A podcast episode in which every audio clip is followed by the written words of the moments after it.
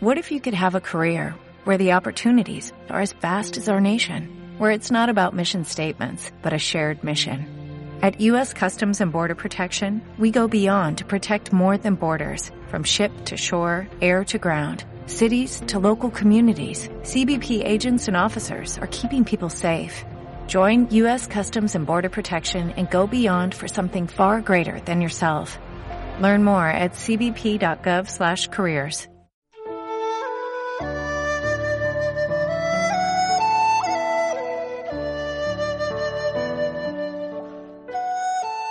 Bem-vindo à Rádio Minhui.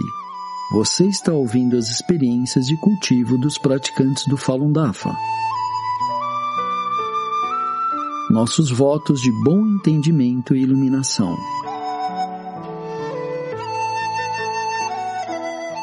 No programa de hoje apresentaremos uma experiência de cultivo da categoria Autoaprimoramento, intitulada Mudando a Mim Mesma a partir do Coração, escrita por uma praticante do Falun Dafa em Pequim. Em 1996, minha mãe me levou para um local de prática do Falun Dafa. Depois que minha mãe começou a praticar o Falun Dafa, suas doenças desapareceram. No entanto, eu ainda estava presa às atrações da vida comum e não comecei a cultivar. No final de 2012, comecei a ler o Zhuan Falun, o livro principal do Falun Dafa. Esse livro brilhou como uma luz na minha vida e os princípios do Dafa também me mostraram como ser uma pessoa melhor.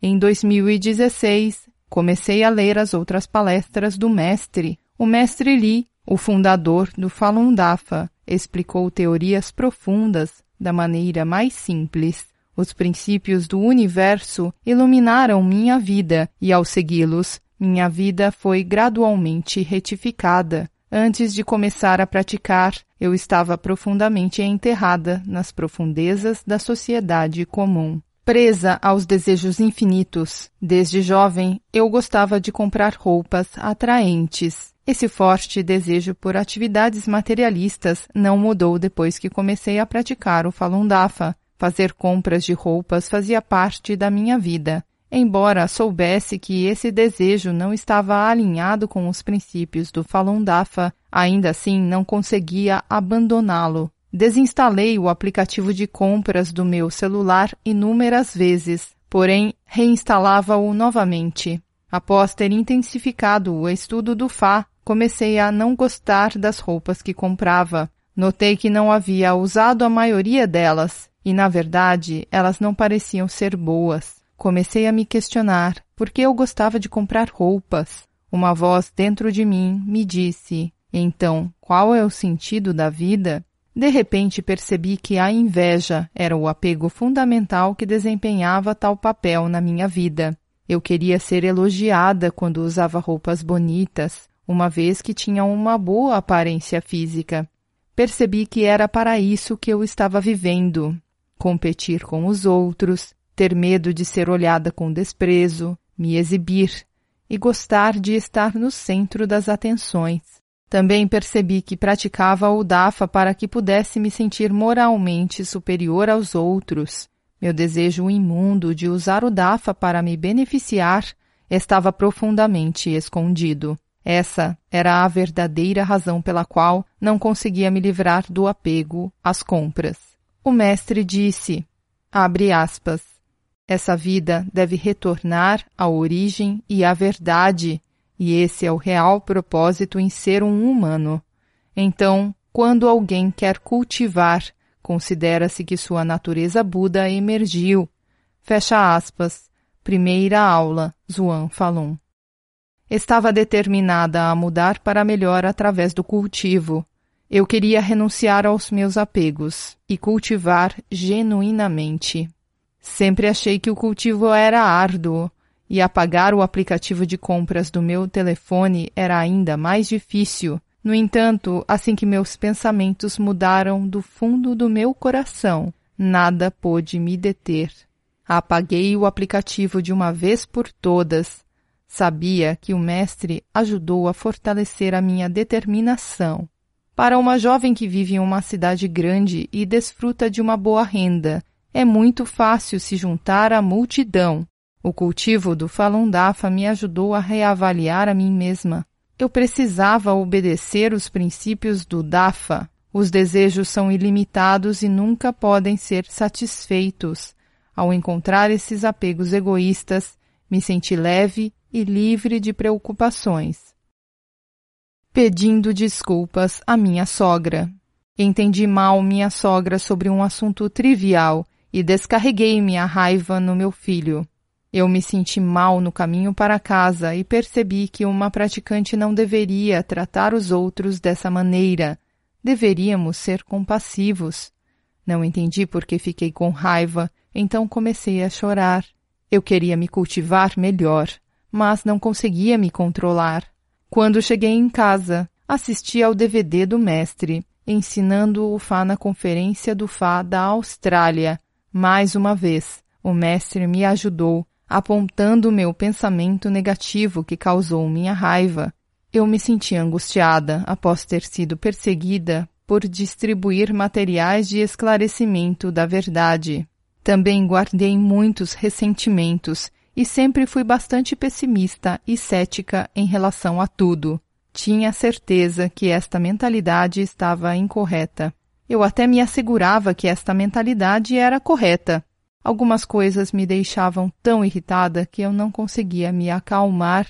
Depois de identificar a raiz do meu problema, parecia que eu tinha uma nova perspectiva do mundo. Imediatamente liguei para minha sogra e meu filho atendeu o telefone. Eu disse a ele: Eu não deveria ter gritado com você. Sinto muito. Meu filho disse: Então você também deveria pedir desculpas à vovó. Eu concordei e ele disse: Sério?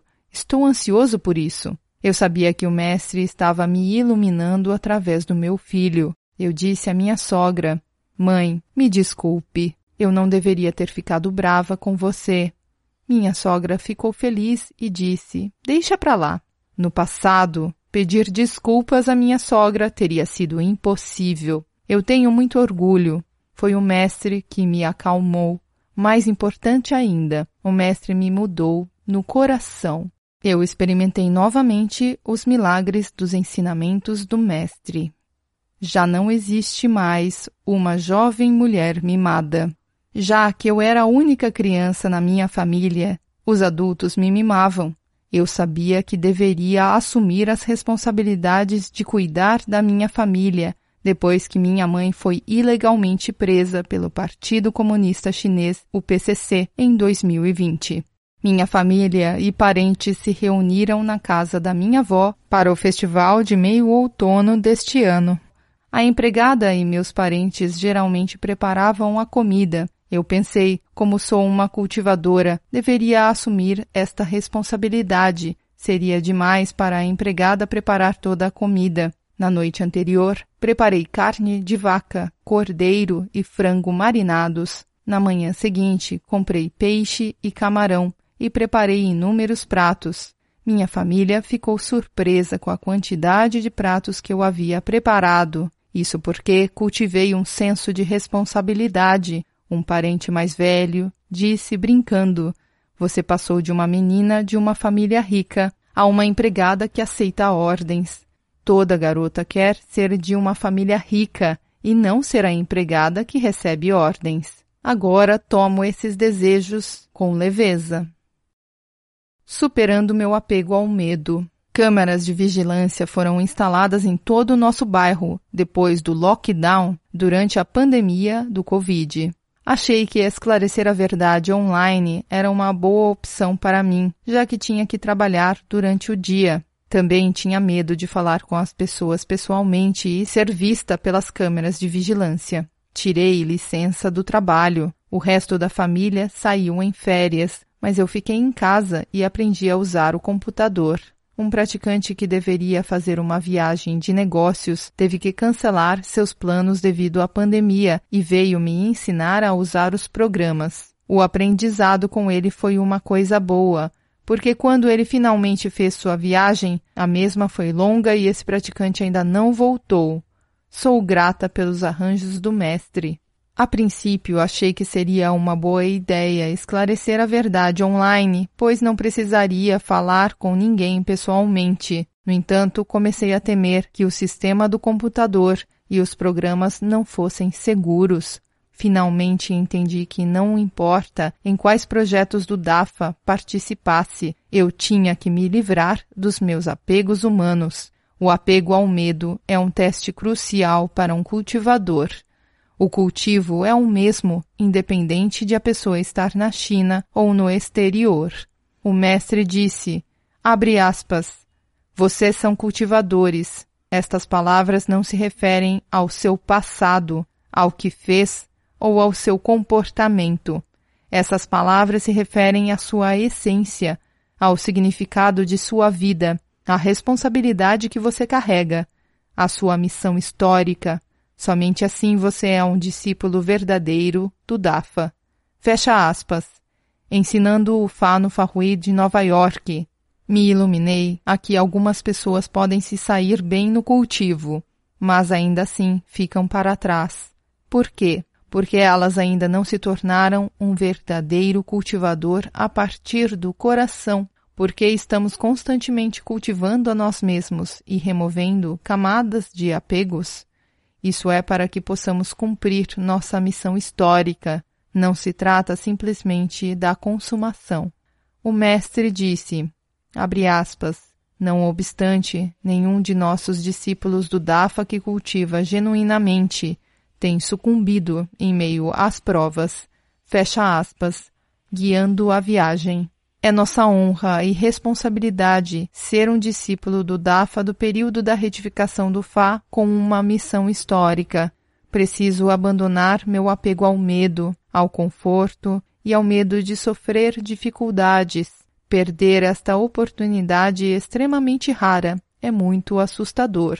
Ainda tenho muitas deficiências. Eu relaxo na prática dos exercícios. Não cultivo bem minha fala e fico impaciente com meu filho. Ainda estou longe dos padrões de uma discípula do Dafa. Somente cultivando genuinamente, estudando o Fá, retificando o meu coração e superando o meu apego pouco a pouco, é que me sinto à vontade e feliz. A felicidade que experimento não é a felicidade que vem da vida cotidiana. Em vez disso, me sinto abençoada quando me cultivo melhor Espero me tornar uma verdadeira discípula do Dafa e cumprir minha missão histórica.